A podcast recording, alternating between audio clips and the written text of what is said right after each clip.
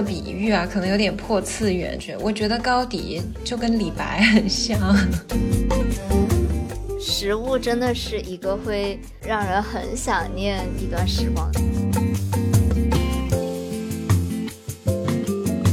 所以啊，穿着华丽还是很重要的，有的时候可能会救你一命。不要打扮成建筑工人，是没有人会。完了，我感觉自己很危险呢。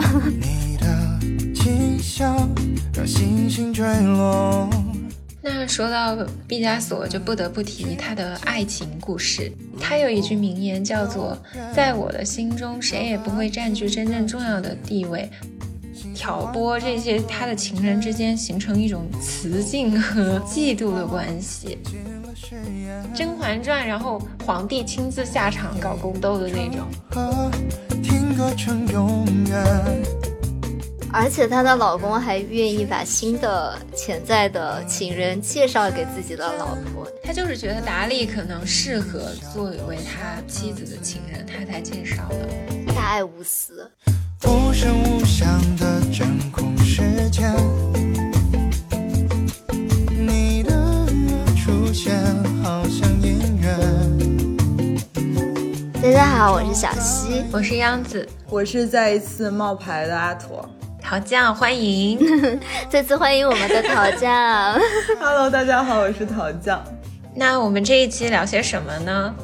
我们。可能就想延续着我们之前的比较受欢迎的一个系列，就是城市漫游。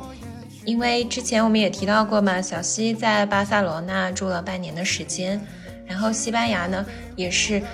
小七和我都超级喜爱的国家。我的话呢，是我之前啊在欧洲旅游的时候，然后在巴塞罗那有滞留了十天，所以就是算是比较深度的旅游了。哇，听起来很有故事哎！滞留，天呐，没有，就是当时的情况是我们本来计划的是巴塞罗那玩大概五天左右，然后剩下五天我们就去马德里，但是结果好像这是一个非常热门的旅游路线。我们就是当时计划的是要在巴塞罗那买火车票，坐火车去马德里。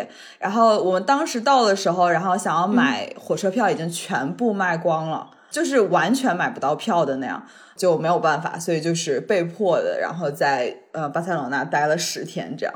哦，我问一个傻一点的问题，因为我没有走过这个路线，嗯，不能订那个 EasyJet 之类那种廉价航班吗？呃。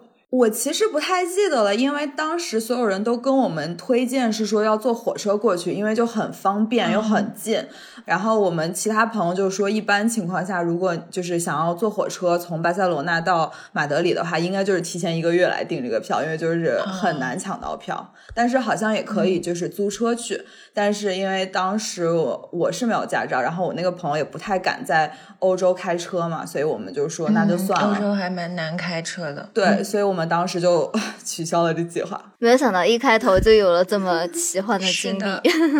那说到西班牙，我们是不是先继续一下 我们节目的传统，聊一聊吃的喝的？这样，嗯，那其实西班牙第一个很有名的就是它的 tapas，不是完全局限在一个种类，有很多小吃，就很适合配酒啦。解释一下 tapas，tapas 就是用很小的分量的一些菜。就是在西班牙，就有点像我们农村摆酒席，就会小碗小碗的嘛，这样你就每个人可以吃到很多不同种类的菜品。嗯，也比较适合，就是嗯，大家就是边吃边聊边喝酒聊天，对这样一种氛围。对，那我在这一集里可能会串场几次威尼斯，因为我在威尼斯也经常吃西班牙菜，然后感觉也被西班牙文化环绕着。意大利语和西班牙语其实很像嘛，然后包括他们的文化也有很多相近的地方。我记得我当时有个朋友在我们大学学过。意大利语，他还说很多墨西哥裔的那种学生，他其实是有点作弊嘛。他们去学那个意大利语，这概念就很像，可能一个株洲人差不多对去学长沙话的班儿，然后他的分儿肯定就会比其他省份的人要高很多。然后我当时在威尼斯的运河边有一排那种小店儿，就是卖这种西班牙美食，然后可以喝很多各式各样的红酒，而且那边的红酒就很甜。然后我们有时候就下了班啊，就会大家一块儿去那个地方，边吃那种小碟 tapas，然后喝红酒，和朋友坐在石阶上面聊天，然后聊天慢慢到天暗下来，就很悠闲的感觉。这种南欧的生活节奏都很慢嘛。除了 tapas 以外，是西班牙还有一个特别特别有名的，那肯定就是火腿了。对，西班牙的火腿真的是顶级的食材。我之前也是在我一个威尼斯的开餐馆的朋友家跨年，然后那一次他就进了一个特别好的火腿，然后就切给我们吃，就很小片，薄如蝉翼的那样慢慢的切，然后配酒，其实就吃很慢嘛。然后我先介绍一下成分嘛，一般西班牙火腿是用那种山地散养的且喂食过地中海橡果的黑猪制成的。然后为了保证这个肉呢足够鲜嫩，所以这个小猪长到两岁的时候就会被杀掉，加上秘制的，啊好对，有点不能去细想这些事儿。对，之前我听说一个故事，说最好吃的驴肉也是这样，就是你养驴嘛，切它的一块肉下来，就让它有个伤口，然后那个驴就会长新的肉出来，然后你就再把它新长出来的肉切下来！那个肉就会最鲜嫩的。天对，啊非常残忍。我们接着说火腿，然后这个小猪它被宰杀之后，然后加上那个秘制的调料，就高温风干以后用蜡封上，整个过程就可以让油脂流出很多，然后变成一个很其实蛮健康的一个低胆固醇的食物。那它的口味是属于就是偏甜的还是偏咸的？是那种咸鲜，哦，嗯其实这个也被陈小青导演选用在他的那个《风味人间》的纪录片里面，这一段我印象还挺深刻的。嗯，他在第一集那个《山海之间》里面有拍一个西班牙小镇哈瓦戈的火腿，他有拍一个画面，就是那个西班牙技艺高超的那种切片师去切片，就感觉特别像一个、薄对 一个表演艺术一样，就是 performance art。他就中间那个台词，我稍微念一点，就说他说熟成之后的火腿滋味上的表现力竟能激增几十倍，火腿继承吃起来也有讲究，在创造力四溢的西班牙人那里，火腿切片享用都变成了一场仪式感满满的互动表演。然后这样的切片师，他们工资也超级高的，他的时薪可以达到三万美金。所以他们就是完全用刀切，就不是那种，就是你知道有那种切片的机器嘛？啊所以，所以这种切片师对。他们是就是完全靠刀，靠自己的手技来切这个火腿。哇，那真的很厉害。哎！嗯，嗯，而且它整个那个场所，就是感觉就是那种，你能觉得像穿越回那种十七、十八世纪的欧洲古堡那种感觉，你都能，嗯，觉得是那种很有仪式感，吃一顿饭几个小时的那种吃饭。我觉得那 可能就很像，就是比如说日本那种很厉害的寿司师师傅之类的那种概念，就是那种大师，然后自己手握，然后卷寿司的那种。寿司之神，对。然后说到这个，我记得当时《风味人间》它也有对比，也有说过中国也有一个地方的火腿很有名嘛，就是金华 火腿。是的，就反映两个国家人的性格就很不一样，就是感觉中国很实用的那种，就是不是这样慢慢的，然后好像表演一场，而是更加去对，都是大对，块大就更加。讲究食物本身的那种享用。然后这里我就其实最喜欢的一个一位写食品的中国作家就是梁实秋先生，他有出过好几本书，比如说像《雅舍谈吃》啊，然后《味之浓食及家乡》这种，很会写。怎么样去吃东西，然后一些很好的食材。中间他就说过金华火腿，因为杭州是梁实秋先生母亲的故乡嘛，从小就很喜欢这个味道。然后他居住在上海的期间，就每天他要经过那个大马路的时候，都要去那个有一家店叫天福食品商店买那种熟火腿吃。他后来就是到了台湾嘛，他就收到了一个辗转来自大陆的金华火腿。然后因为时隔很多年，这种火腿都是能够保存特别长的时间嘛，嗯，对。然后已经就是，嗯嗯，硬的像石块一样，在家里没有办法切开，所以他就请了一个肉店的老板，也是从大陆辗转去台湾的，然后去帮他切开。然后他看到那个过程，他就是这么描写，他就说老板手持利刃用力劈之，火腿顿时分成两片，一阵肉香扑鼻而来。老板情不自禁地惊呼道：“这是地道的大陆金华火腿，数十年不闻此味矣。”然后他就求梁实秋先生能不能割爱，把这个火腿的脚爪送给他。然后当时梁先生看到这个情景，就被那个老板的思乡之情深深的触动了，所以他就把他得到这个上好的火腿的蹄和爪都送给了老板。我们家里面最有文化的人就是我爸爸嘛，不是你这样说，你的妈妈会开心吗？你的妈妈可是会听妈妈负我们节目责貌美如。花。然后我爸爸特别喜欢辛弃疾嘛，然后辛弃疾就有一句词叫做“休说鲁豫堪脍，尽西风，季鹰归未”。然后这个季鹰，他就是晋朝时候张季鹰，他在洛阳做官，然后他看到秋风起，就想到了家乡苏州的味美的鲈鱼，然后他就想，这个官我不做了，我要回家去吃鱼。然后我爸爸每一次就会在我们家的那个微信 群分享我妈妈新做的那些菜，就是我妈妈很爱尝试很多新的菜，我妈妈厨艺非常好嘛。妈妈，我有夸你啊！对 这个迟来的端水，我爸就会拍各种家里的好吃的给我，然后他就说啊，你看家又做了新菜，我们家的小鸡鹰什么时候回家呀？哦，哦，好甜，好温馨啊！对 食物真的是一个会让人很想念，就是过去的就是家乡或者一段时光的地方嘛。我记得我每年，因为我很爱吃榴莲，所以我每年回家的时候，我妈妈就会买那种特别好的榴莲，然后就一直一直开给我吃，不间断供应那种。然后甚至有一年。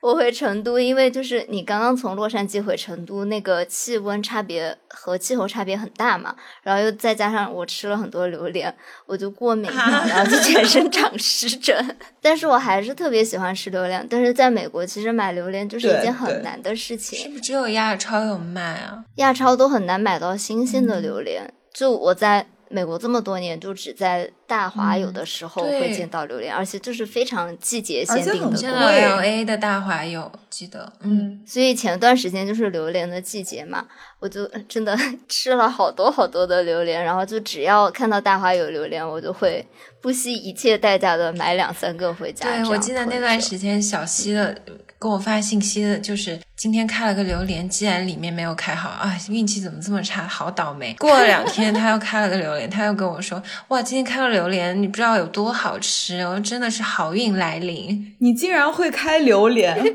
我完全不知道哎。榴莲就是他的抽签，他每天抽到上上签了没？就是开到好榴莲了没？对，那我们还是说回到巴塞罗那，一不小心扯远了。啊、那除了火腿和 tapas，还有一个巴塞罗那特别特别有名的就是海鲜饭。超爱吃。啊、它基本上制作的方法呢，就是它有铺上大米、海鲜、肉类和蔬菜等等，然后浇上准备好的汤料，然后放进烤箱。因为它采用的就是一般都是用意大利的或者是西班牙的米，然后是相对比较硬的。它做熟以后，然后你吃起来的时候是有一种夹生感的。对，而且它上菜就很慢。如果你点这个意大利的米或者西班牙的海鲜饭，对，他会跟你讲说要等大概二十分钟，就最少二十分钟。嗯，我跟我爸爸妈妈就是在意大利的时候吃这个意大利米，他们都说怎么怎么不好吃。我说来意大利不就是要吃意大利面吗？对啊，就米我们就亚洲时候想用就好了，他们就觉得吃不惯。对，还是有一点点脆脆夹生的感觉，不像是东北意大利那种软糯的很饱满、感觉很糯的对感觉。对对，是还挺不一样的。但是我觉得喜欢它的人就会非常喜欢。我当时在巴塞罗那的时候，就有尝试一个就是墨鱼汁，就它整个是黑色的，用墨鱼汁做的海鲜饭。我不知道我是对墨鱼汁过敏，还是我是对里面用的一种香料，因为它会放很多藏红花什么的，对，来调它的风味。呃，我当时吃完的时候感觉没有什么问题，然后但是我们买单的时候，我就有一种从我的喉咙到感觉身体内部就是整个炙烤模式，就由内而外的在散热，然后就觉得非常。你是不是还以为吃了海鲜饭会因为我是就是小西知道我是一个那种喝酒也不会脸红的人，结果我那天就是整个从脸然后到脖子，然后身体全部红了起来，就也不是说起疹子的那种，就是非常红，就是涨红的那种。啊，好吓人！然后我就问我的朋友怎么我是中暑了，因为我当时是夏天，然后我朋友就觉得说我不太对劲，因为我非整个人就非常红，就像一个大的西红柿，就红成了一个西红柿，非常夸张。我们就赶紧下车，然后我朋友就因为他是比较有经验，因为他对海鲜有一些过敏的那种，然后所以他就很有经验，他就问我说：“你有没有呼吸困难？”因为其实一般过敏反应的话，是你的就是你的气管会就是膨胀，然后一般人都是窒息而死。我说还行，还可以跟你讲话，然后他就说：“哦，那就没关系。”然后他就买了一瓶那种超大的一升的水。然后就我就吨吨吨吨吨，然后就一口气全部喝完。然后之后他就说你要尽快的让那些东西排出你的体外。然后喝完水之后，然后我们还然后买了一些过敏的预防过敏的药。他就说我们在巴塞罗那就不可能不吃海鲜饭嘛。他就说以防万一，你下次先吃一点备着。那你岂不是那几天也没法喝酒？吃这个过敏药的话，还好，所以你还是喝了。桃酱并没有在意这些事情。那除了这个海鲜饭，其实西班牙还有一个非常有名的，就是 sangria，西班牙的果味酒。而小西也特别爱在家调酒，对不对？我之前看你没有到调酒这么高端，是你的酒很多哎，家里面。对，就是我感觉夏天和冬天其实都非常适合 sangria，就是一个一年四季都很好喝的酒。对。是不是之前陶酱也在家里做过 sangria？我没有做过 sangria，但是我觉得 sangria 是一个非常好做的酒，因为就是它的取材很简单，而且就是制作过程就是相比很复杂的那些调酒，它是一个就是按比例调配，然后放进冰箱里就可以，不用比例，失误率也会低。对。就算你没有成功，它也是不同的程度的一个酒而已，它不会变成一个失败的酒。对，那具体是怎么做的呢？它其实就是先把苹果、梨子削皮切成片，然后再加两汤匙的蜂蜜和白兰地，然后和一整瓶的红酒一起倒入一个密封的罐子里浸泡一天。然后你喝之前呢，可以加一点气泡水啊，或者是其他的碳酸饮料，嗯，就完成了，就非常简单。对，就是夏天喝起来就是很冰冰的、很果味的感觉。然后，但是它还有一个冬天的版本，就是更像热红酒的版本。对，就是把红酒和苹果、橙子一起煮，然后再加上丁香什么的香料，然后就会让全身都温暖起来。我其实觉得挺神奇的。我感觉我之前在美国生活的几年，我都没有喝过这红酒。哎，还是因为我们住在洛杉矶，所以没有喝过。可能洛杉矶就是一个没有冬天的地方。哦，我在纽约是喝过的。对，我觉得在纽约的话，大家还就是。冬天的话，大家还挺我我至少自己会经常就是煮热红酒。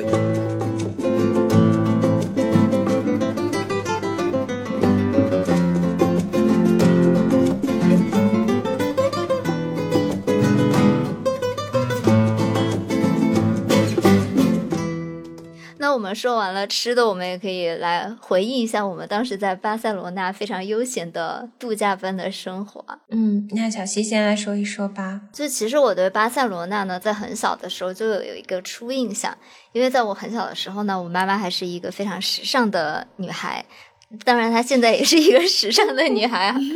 然后她当时就有一个 Louis V 的包嘛，然后她就大肆跟我宣传呢，他们家是那种。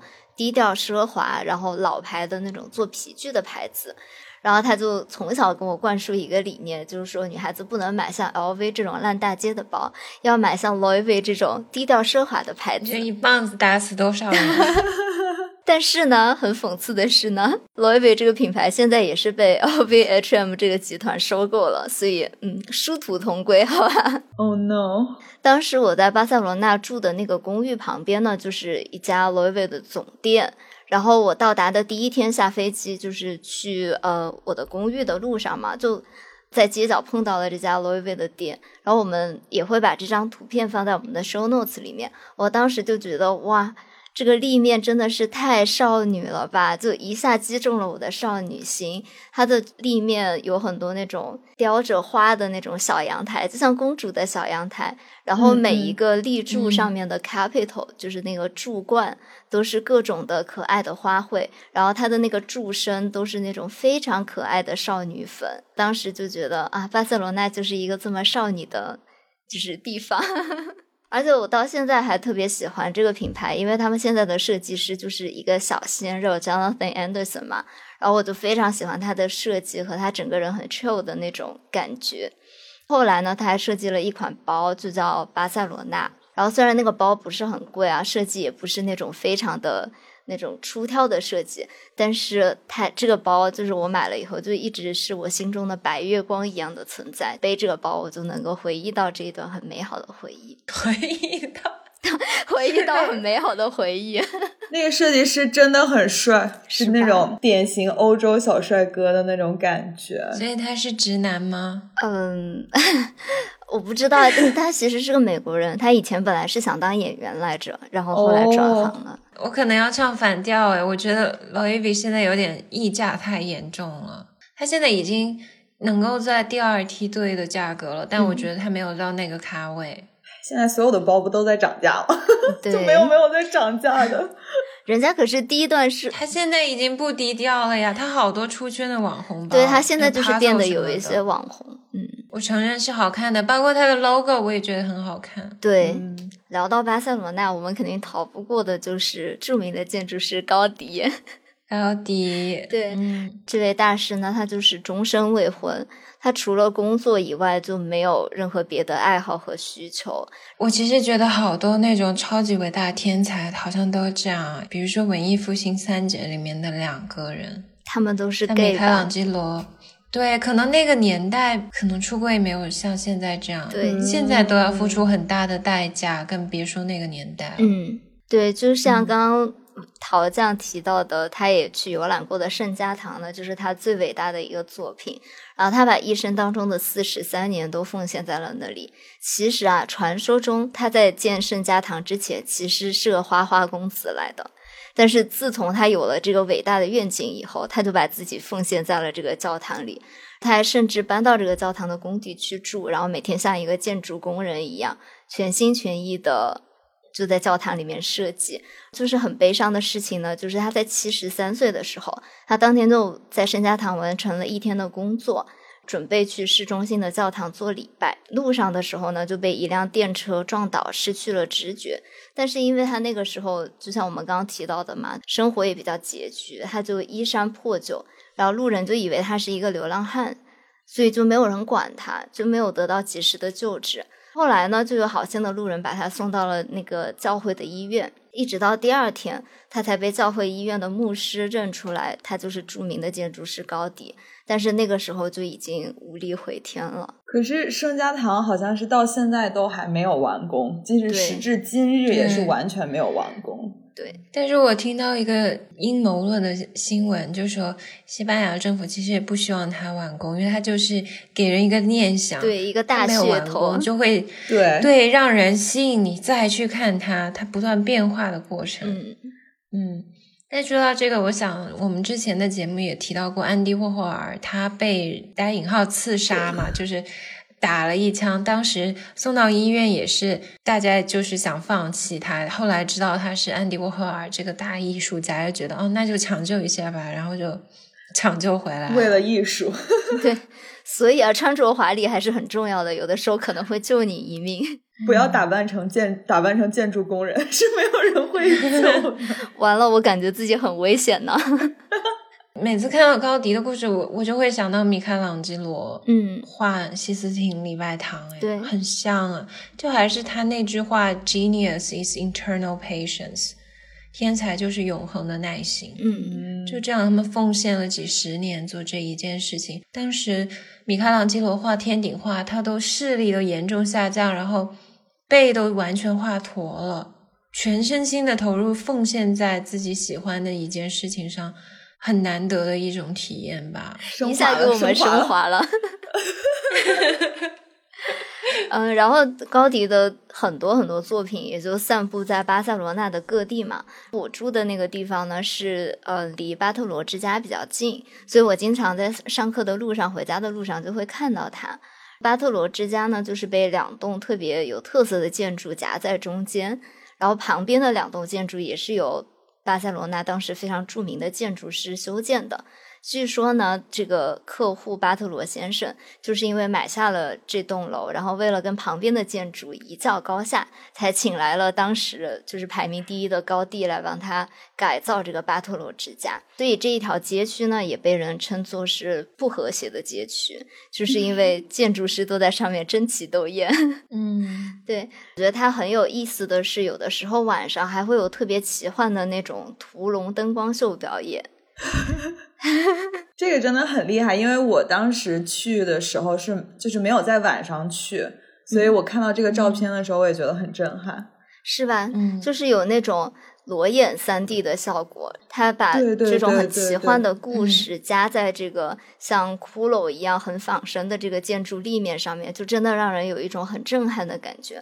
而且它还是会有演嗯员结合这个灯光投影，就像在演一出话剧一样那种感觉。它会有演员从那个阳台出来进行一些串场啊、故事介绍啊这种表演。经过小溪这么讲，我其实想到我当时进去参观的时候，我的第一个感觉就觉得说，OK，这真的。当年真的有人愿意住在这样的房子里吗？因为有一点吓人，对，就是很魔幻。然后嗯其次，我就是想到了，它就很像，就因为你提到说他们如果灯光秀不会不是也是会有演员就是配合表演嘛，然后就也很像，就是比如说不眠之夜那种沉浸式的啊戏剧的，就是很合适。不眠之夜也是在一个在纽约的话，它也是在一个酒店里面嘛，然后也是上下层，然后就是带你走不同的屋子的那种。就我就突然想到这个。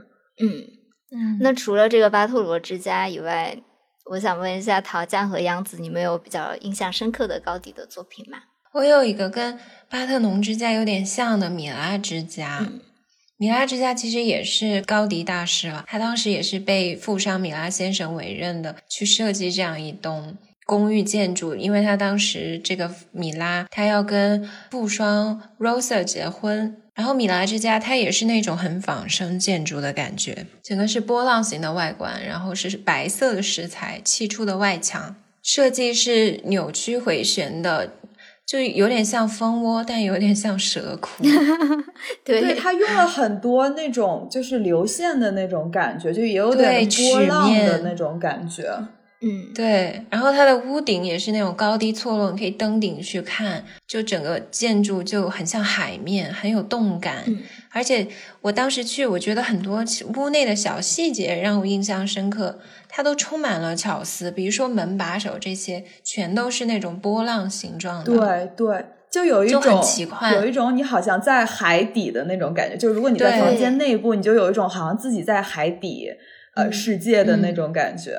不知道你们记不记得里面有一个空间，它就是蓝色的马赛克印在那嗯个弯曲的水面一样的地方，你都感觉像是一个海底的波涛的这种视觉的感觉。我觉得那个地方是我最最最喜欢的一个细节。嗯嗯，而且我觉得很巧的就是，我不知道我妈妈是不是被这个启发到了。就是以前我们家装修的时候嘛，我妈妈就给我的浴室搞了 一整墙的，就是那种各种不同深浅蓝色的那种马马赛克。对 嗯，我后来去巴塞罗那的时候，也想说，哎，我妈是不是来过这里？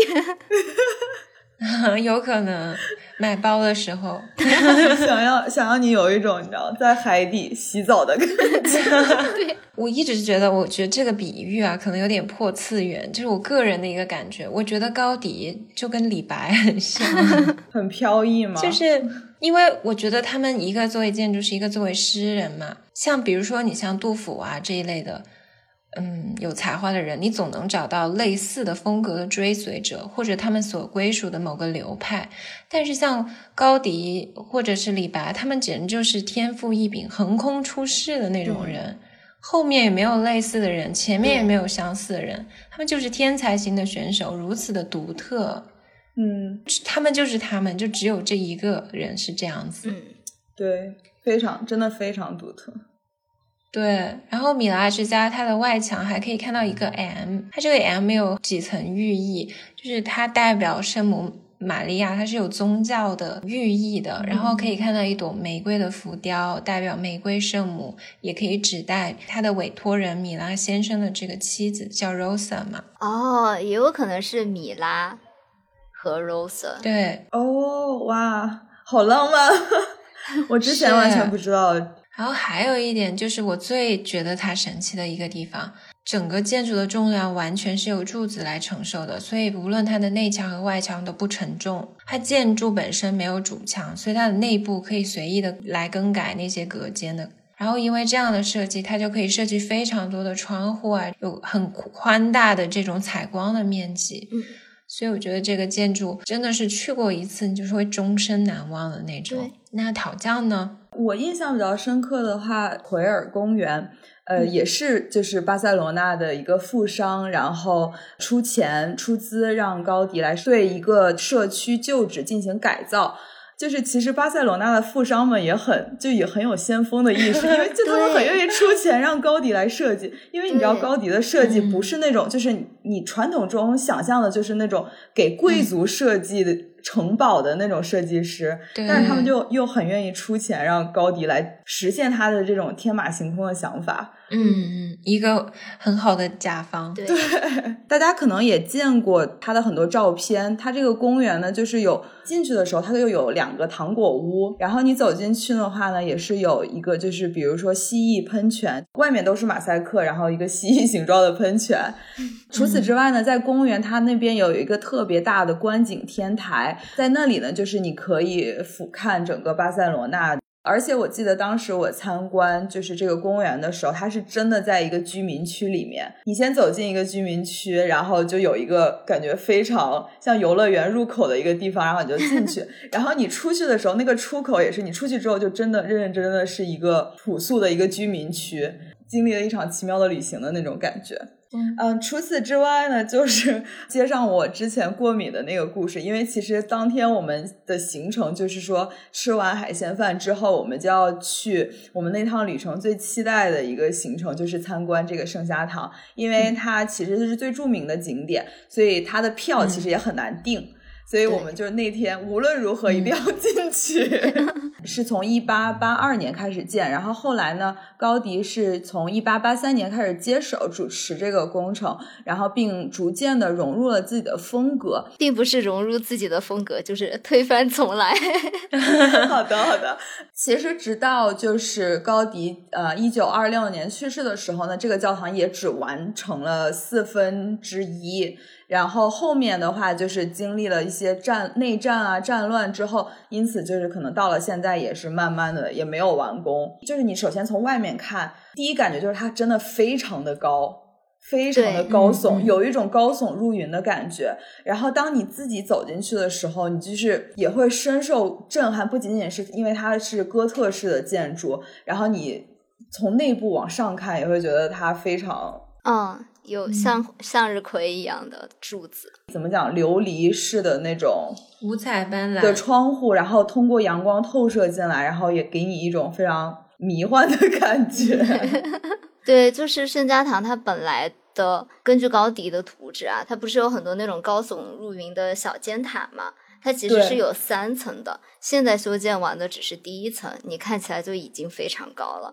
你想修建完的三层，就是整个高耸入云的状态。可是，如果从建筑的角度，它真的能够支撑三层那么高吗？所以啊，就是当时高迪做这个结构的时候，我觉得是很酷的，是他做了一个模型。嗯嗯，他做模型不是说我从第一层往上这么垒的。它是用那种小铁链，上面有一个齿板，然后把小铁链这么往下跑，然后根据重力，那个小铁链不是就会自然的形成一个弧度嘛？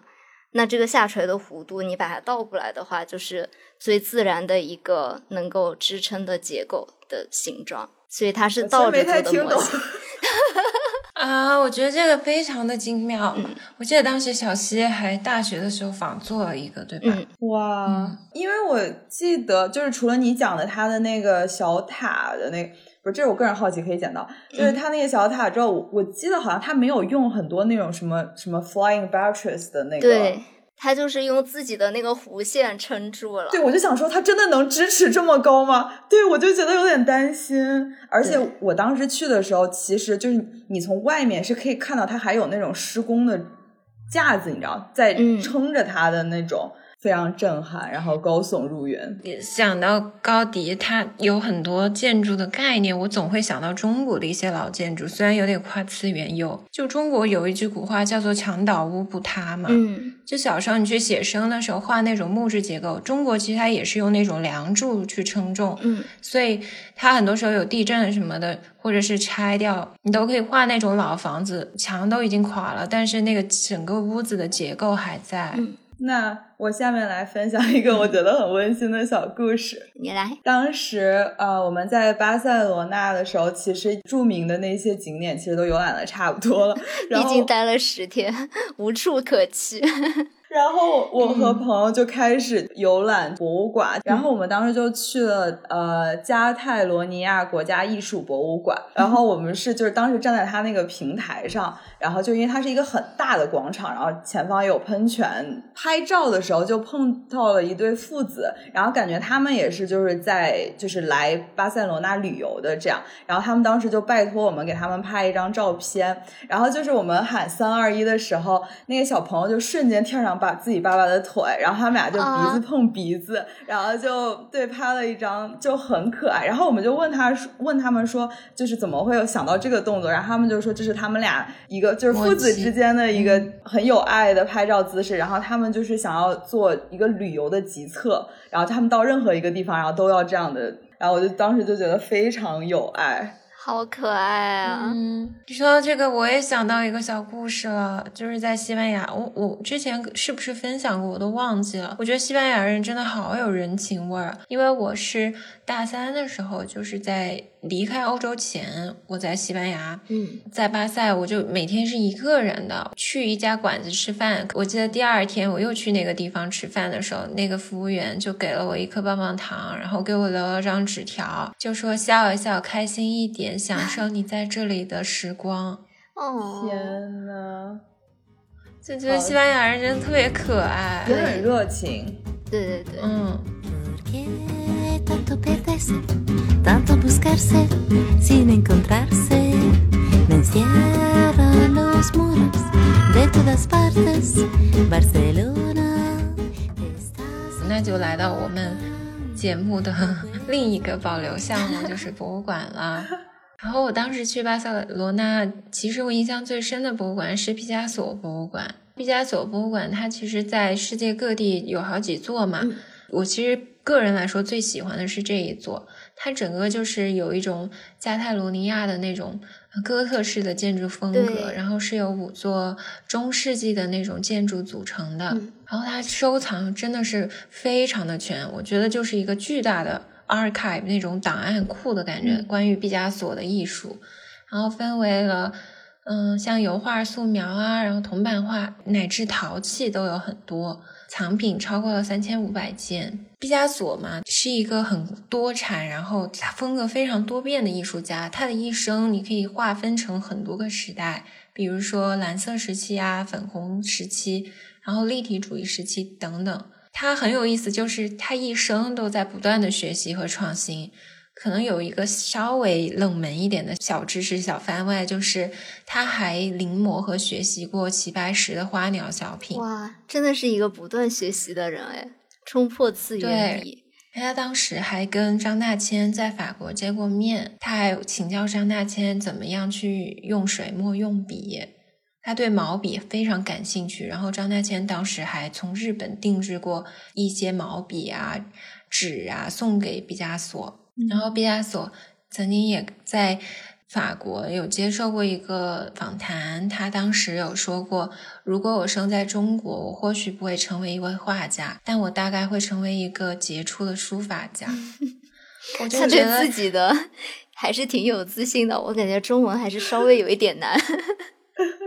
没有，他意思就是说，如果他生在中国是一个中国人的话，啊就下辈子。啊，那他就是说明他对中国的书法很有兴趣。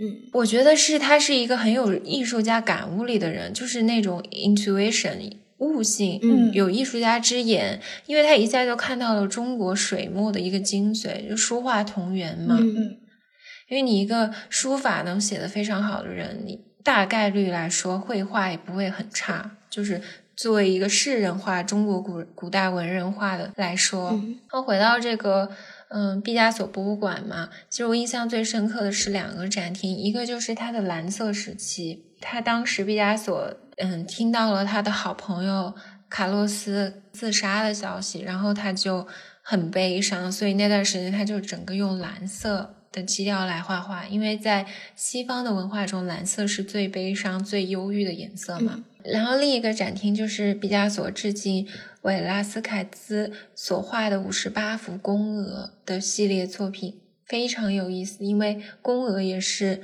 艺术史上非常杰出的一个作品。嗯，我个人是非常非常喜欢宫娥这个系列的，然后我还买了这个系列的拼图，然后我们会把维拉斯凯兹的原作和毕加索的这个临摹的系列都放在我们的 show notes 里面，稍微大致给大家讲解一下宫娥这幅画吧。它其实非常的复杂，我不知道能不能讲得清楚啊。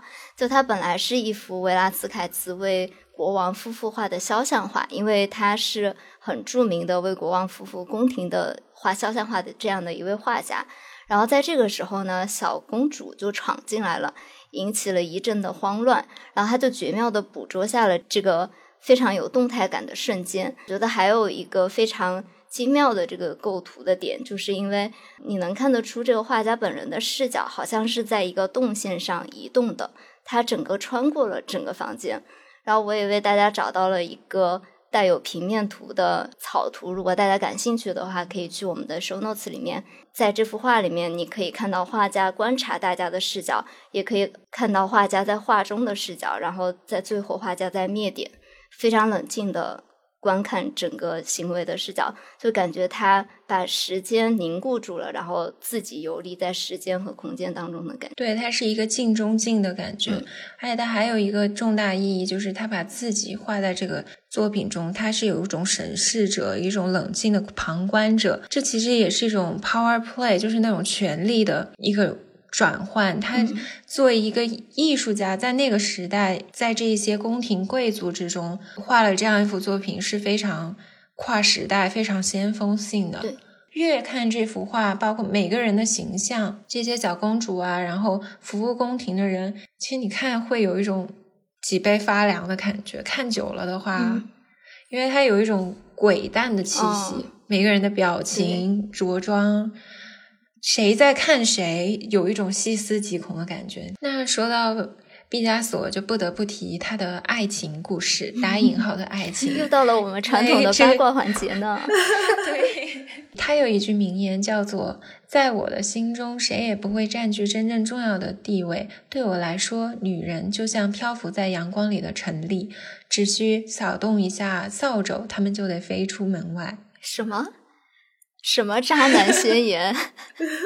期待他二十三岁的时候，他住在巴黎的那种贫民窟嘛。他有画过那种，嗯，让妓女和修女同框的画作，还发表过名言，就是女人就是用来玩玩而已，大概意思是这样。然后他一生有很多很多情人，介于本期的篇幅就是不能一一赘述，因为他一个人可以单独开一期说。我们就先从他的第三任情人说起，就是欧家，因为欧家是非常重要的一个人，帮助他从一个也不能说是完全的凤凰男，就是平民男生飞跃了阶级。因为欧家是一个贵族，然后上流阶层，嗯，但是他跟欧家结婚以后呢，他就不出意外的出轨了，因为他在一九二七年在地铁上遇见了另一个金发女郎玛丽德雷莎。然后他就爱上了这个美丽的女孩，嗯，她有希腊式的鼻子、灰蓝色的眼睛，然后身材也是婀娜多姿。关于这段感情是非常狗血的，因为欧加是出身很好嘛，所以性格也很强硬嗯，在这段关系之中，所以他们中间就有很多争吵。毕加索也毫不忌讳的用他很多作品记录下了他们之间的这种，比如说，他就经常把在一幅画里面把玛丽德莱莎画成非常美丽，用那种暖色调，用非常唯美的意象表达她。是另一方面，就把他的原配妻子欧佳画成一个丑陋的、凶恶的魔鬼。比如有一幅有代表性的作品叫做《手持尖刀的女子》，主角就是他的妻子欧佳。但是呢，他有了玛丽德莱莎还是不满足的，就是在玛丽为他生下女儿玛雅的那一年，毕加索又爱上了一个新的女人，这个女人叫做朵拉。朵拉是一个摄影师，很厉害的这个 PUA 手法，就是他就有了新的女人以后呢，他就会不断用话术，还用他的情书啊之类的信件去，嗯，在中间搞宫斗，哦 很像那种。《甄嬛传》，然后皇帝亲自下场搞宫斗的那种可种。是这就比较像 PUA 啊，对啊，就觉得你离开我，你就什么都不是，然后就精神控制。是，而且他会挑拨这些他的情人之间形成一种雌竞和嫉妒的关系，然后就让这些女生去争他。然后朵拉就是这样长期的这种精神控制之下呢，就精神有紊乱，就已经发疯了。然后他就说，毕加索是是作为艺术家，他所以或许非常伟大，但是在作为一个人来说，他道德上一文不值。我觉得这就是典型的那个年代的 PUA 故事。对，然后他跟这个女生好了之后，又爱上了第四个女生，叫方思华。方思华是只当时只有二十一岁，我觉得她非常的美丽，就是你猜，我个人觉得她长得挺像那个《美丽心灵》的女主角，就 John Nash 的故事里面。但这个方思华还挺聪明的，就相较于其他的几个女生，她是唯一一个可以说就有记载的唯一一个跟毕加索主动提分手的女生。啊，而且她分手了以后呢，还出版了一本书，叫做《与毕加索一起生活》，就揭露了他们中间的很多八卦。揭露了他智斗 PUA 的手段。对，现在毕加索也挺厉害的，当时纠集了几十个文艺圈的知名人士一起发表了一份宣言，他想上诉，就是让这本书被禁掉，但是他是败诉了。我觉得这个嗯女生还挺厉害，因为那个时候毕加索已经功成名就了，而且对，在行业里面肯定地位也非常非常的高，话语权也很大，她还能这样。对，我觉得毕加索他可能真的是一个很需要绝对权力的人。他是一个个子很小的男生嘛，嗯他可可能嗯一米六左右吧。他有一个名言，就是说女生过了一米六都是恐龙，类似这种意思。她怎么不想想他自己？他找的情人都是那种嗯，就是小小只，就是感觉要很依恋他的嗯那种女孩儿。嗯，感觉是有点大男子主义的，我个人觉得啊。他这个非常大男子主义啊，他这不是有一点？不敢讲。杨子不敢讲，杨子还想狗头保命呢。然后他跟方思华恋情失败以后，到七十三岁，他还是没有办法忍受寂寞。然后过了到了他八十岁的时候，他又跟二十八岁的杰奎琳结婚了。就他一生虽然有这么多情人，但是这只是他的第二段婚姻。也是很机就智啊。中间未婚生子啊这些，他的妻子们、情人们还挺惨的，就是即使毕加索去世之后，还是有一些后续的狗血故事。因为比如说像玛丽德雷莎，就是那个有希腊鼻子的那个很美丽的女孩，嗯，在他们相逢五十周年的纪念日的时候上吊自杀了。然后他他就说他想去照顾毕加索，天呐，再续下世情缘吗？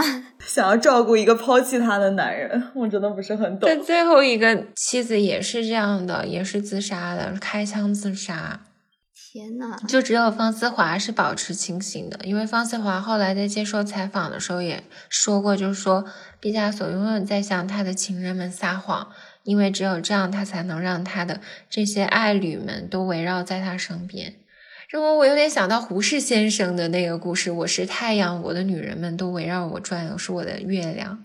我我就觉得你现在越来越在危险的边缘游走了样子。我很好奇，他们到底就是毕加索向他们撒谎，到底在撒谎什么？就是说明明不爱他们，但是一直就是甜言蜜语轰炸嘛，就说我爱你。然后，但是我我觉得他肯定是说，你知道吗？有一个别的女人看上了我，你再不努力一点，我就要跟别人好了。他才不会说我爱内卷你。的概念是吧？内卷的概念。那说到这个，就不得不说另一段传奇的情缘，也是因为在这个毕加索博物馆嘛，有很多捐赠的画，其中就有像另一位西班牙艺术家达利捐赠的三十幅毕加索的《变形记》的插图铜版画。以及馆内唯一一幅立体主义的拼贴画是由达利的妻子加拉捐赠的。因为一西班牙有一个传统说法是西班牙艺术三杰：毕加索、达利和米罗。嗯我个人觉得达利的和加拉的故事狗血程度也是不输毕加索的情史。紧接着又要 感觉艺术家的私生活都非常精彩。对我把大佬得罪完了，天呐！我小的时候嘛，之前也说过，我每次去图书城呢，就特别喜欢看一本书，叫做《绘画雕塑一百年》。嗯然后那个中间就有讲过加拉和达利，但可能是因为进化在国版内给小朋友看的书嘛，对，都是进化版。就我小时候看的时候，真的就觉得他们简直是神仙眷侣哎，因为当时那个书里面还说什么达利为加拉设计舞台的挂钟，然后还有设计什么唇形沙发，我就觉得哇，好完美的爱侣关系。直到长大以后，我才发现原来也是一地鸡毛。达利真的是很爱加拉的，他有说过一句话，他说：“我爱你胜过父母、金钱和毕加索。毕加索是在他们两人当中有什么关系啊？” 然后他说：“加拉，我画画都是为了你。”这些画同时也是用你的血画成的，所以从今以后，我决定所有我的画我要署名我们俩加拉和达利。哦，这个达利的很多画的署名都是有两个的，对嗯。但加拉真的就是达利的缪斯女神，因为她不仅是达利的妻子，还是他的经纪人和代理商。虽然我后面会提到，她真的是一个非常糟糕的代理商。他们的关系其实有的时候也会让我想到约翰列侬和小野洋子，因为也是姐弟恋。嗯然后也是精神上面来说是女性在领导的地位，男生好像更需要被引导，然后弱势一些。嗯，然后加拉他是在一八九四年出生于沙俄时期的俄罗斯，然后他这个名字其实是他的。最有名的加达利之前最有名的情人给他取的一个绰号，那个情人是一个法国的诗人，是保尔。然后他们两个人也是那种开放式的关系。加拉和达利认识也是艾吕雅介绍的，就是他们去度假的时候，哇，这个关系就怎么开始就这么的精彩？就是很精彩。因为当时他们俩已经结婚了，但是加拉还是跟很多其他的艺术家也保持着不可言说的关系。嗯其中比较有名的就有而且她的老公还愿意把新的潜在的情人介绍给自己的老婆，也是非常的他就是觉得达利可能适合作为他妻子的情人，他才介绍的。大爱无私。可是他失算了，因为他们一直是这样子开放关系，他觉得加拉还是会维持这个平衡，但是没有想到这一次他就选择了离婚和达利结婚。在此之前啊，加拉他们的这个开放关系中还有一任非常有名的情人，就是马克思·恩斯特，也就是我们之前讲威尼斯那期的时候有提到 Peggy Guggenheim 的其中一任丈夫。恩斯特当时也是离开了自己的妻子，跟这个夫妇开始三人行的关系。嗯，然后他当时还有画过一幅画，叫做《朋友聚会》，里面就是一群男人，只有一个女人，就是加拉。哇哦，我觉得加拉也是挺快乐的。社交达人的概念。加拉跟达利在一起也是挺传奇的，因为当时她的丈夫艾吕雅已经是一个功成名就的诗人了，所以大家就很不理解她跟达利这样一个小年轻在一起，因为达利当时还很穷困潦倒，没有出名。但是达利自己也说，他觉得加拉跟他在一起，可能是觉得他是个潜力股，看到了他的天赋和可能性。他觉得达利可能可以帮助他实现自我价值，因为加拉他觉得自己的人生使命就是成为一个缪斯。哦，所以他才认识了这么多艺术家，就广撒网的概念。总能碰上一个出对。达利就说这种东西可能只有我可以给他实现自己神话的这种可能性。然后还有一个稍微冷一点的小八卦，就是你们知道吗？达利虽然跟加拉在一起之后，就是一直跟他保持婚姻关系，但他之前有跟一个男生在一起。这个我倒真的不知道哎，嗯，所以它也是一个双性恋的概念咯。嗯，而且她男朋友就非前男友听到她跟加拉结婚，简直觉得无语。他觉得他怎么会跟一个女人在一起？反正就是挺神奇的，因为当时加拉就卖掉了自己在巴黎的房子，然后跟达利去海边的一个渔村生活。哇，然后他当时在那个小村庄还会去找当地的渔民满足自己的生理需求，因为达利有那个生理上的障碍，他不喜欢和加拉发生那种肉体关系，所以他是灵魂伴侣的概念。也没有详细资料能证明，但是嗯，理论上说是这样的，因为加拉他是一个很需要这方面的，所以他一生都在不断的找年轻的肉体，然后他也要达利给他画很多画，就是他来养这些他的小鲜肉，就是靠她丈夫卖画的钱，有一点萧亚轩的快乐。萧亚轩倒也没有这么渣了。萧亚轩还挺专一的，对啊他都一对一，嗯对啊，嗯，哇，而且达利一生就感觉有点被他艺术家，其实他挺毁誉参半，也是因为这个原因，因为他有很多假画，就因为他画不了那么多的画，然后加拉就是会在他空白画布上签上达利的名字，这样去伪造达利的画捞油水。哇，这么看起来，加拉就是要转嫁给达利，真的有一种在给自己制造升职机会的感觉。就是看到了这个人的天赋，然后就觉得自己能通过这个人成为缪斯，然后还能通过他赚钱。我觉得这就是风投的概念，就是你啊！对，投很天，使投资，对，然后投到了一个就变成了独角兽，然后你就靠它，然后后半辈子就稳了。我不知道他怎么实现这种精神控制的，因为达利那样功成名就，也一直没有离开他。女神的魅力吧，缪斯的魅力。嗯，我个人审美啊，我们也会把这个图片放在 show notes 里。我个人觉得加拉不算传统意义上的美人，但我感觉得到她的那种风韵的感觉，是有点像 Coco 的 Chanel 那种感觉。对对对对对，旁边说一句，我觉得就是大家不都会说吗？其实就是说最受欢迎的女生，并不是一个那个长得最美的那个，而是就是那种、你知道有自己魅力的那种女生，才是就是那种比较游刃有余的那种。而且她特别厉害，就是她年纪。刚刚我们说那个马克思恩斯特嘛，嗯这个故事的狗血后续还在于，后来加拉年纪大了以后，还跟他儿子有过一段情。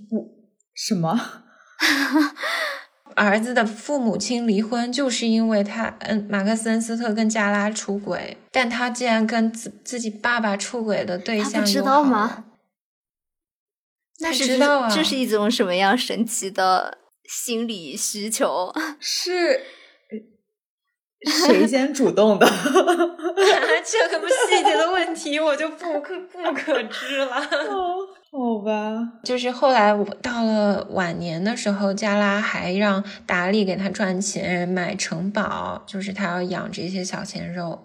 其实达利也是很难受的呀，他经历了这些，他就打加拉。加拉那时候已经八十多岁了，他把加拉两他根肋骨身体有点好，八十多岁还要养小鲜肉，养来干啥？可能就是看到年轻的肉体就开心嘛，可能不需要实质性的发展，是吗？达利还家暴加拉，以后加拉后来去世了，他还怕人家发现他骨肋骨骨折，还给他穿了那种迪奥的连衣裙，大红色的，把他葬在那个巴塞罗那城堡。那你是怎么知道他的肋骨打伤了的呢？后来被验出来的嘛。但是达利在这个整个过程中，他是没有出轨的，他是一直就是其实他也有，但这不是本期的重点。哦，但是达利精神上是非常依恋加拉的，因为加拉死掉以后，他已经意志都不行了嘛，需要看护、需要医护人员那种。他整个就是吃饭啊、休息，整个就像一个小孩儿一样那种很闹。然后还在跪在加拉的墓地前不起，然后就在那一一个人哭，还蛮像个小孩儿吧，依恋母亲的那种。真的是一段奇妙的爱情故事。是啊，就感觉小时候看的进化版这些都没有了解，长大我突然有点怀疑小时候看到的任何东西。但他后来也没有葬在加拉边上啊，他就葬在自己修的那个戏剧博物馆。他不想跟他同眠，最后还是怕可能下辈子再来一遭嗯下辈子还 要纠缠。这也太可怕了。那因为我们本期西班牙的内容呢非常的多，所以我们可能先上半部分就停留在这里，然后下半部分呢，我们会从巴塞罗那稍微展开一些，去聊一聊西班牙别的我们特别喜欢的一些巴塞罗那周边的城市。是的，因为西班牙还有一些其他像马德里啊，包括韩剧《阿尔汉布拉宫》啊，这样一些拍摄地，然后我们大家都会下一期好好聊一聊。嗯，我会很期待下一期，因为我本人只去过巴塞罗那，但是其他的城市我就没有去过，所以我非常期待小溪和杨子的分享。那我们今天的巴塞罗那城市漫游就先到这里啦，我是小溪。我是央子一，条酱，那我们下周再见了。然后小伙伴们有什么别的巴塞罗那喜欢的地方，也可以在评论区里面给我们安利哦。是的，给我们留言。嗯，好，拜拜。拜拜拜，拜拜。